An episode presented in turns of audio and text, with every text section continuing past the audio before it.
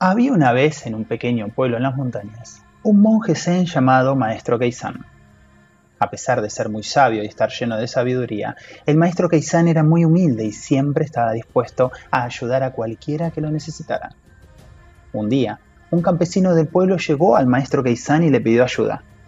El campesino estaba muy preocupado porque su mujer estaba enferma y no podía trabajar en los campos. El maestro Keizan le dijo al campesino que no se preocupara y que lo siguiera. Juntos, caminaron hacia el campo del campesino y el maestro Keizan comenzó a trabajar en él. El campesino estaba muy agradecido y le preguntó al maestro por qué lo estaba ayudando.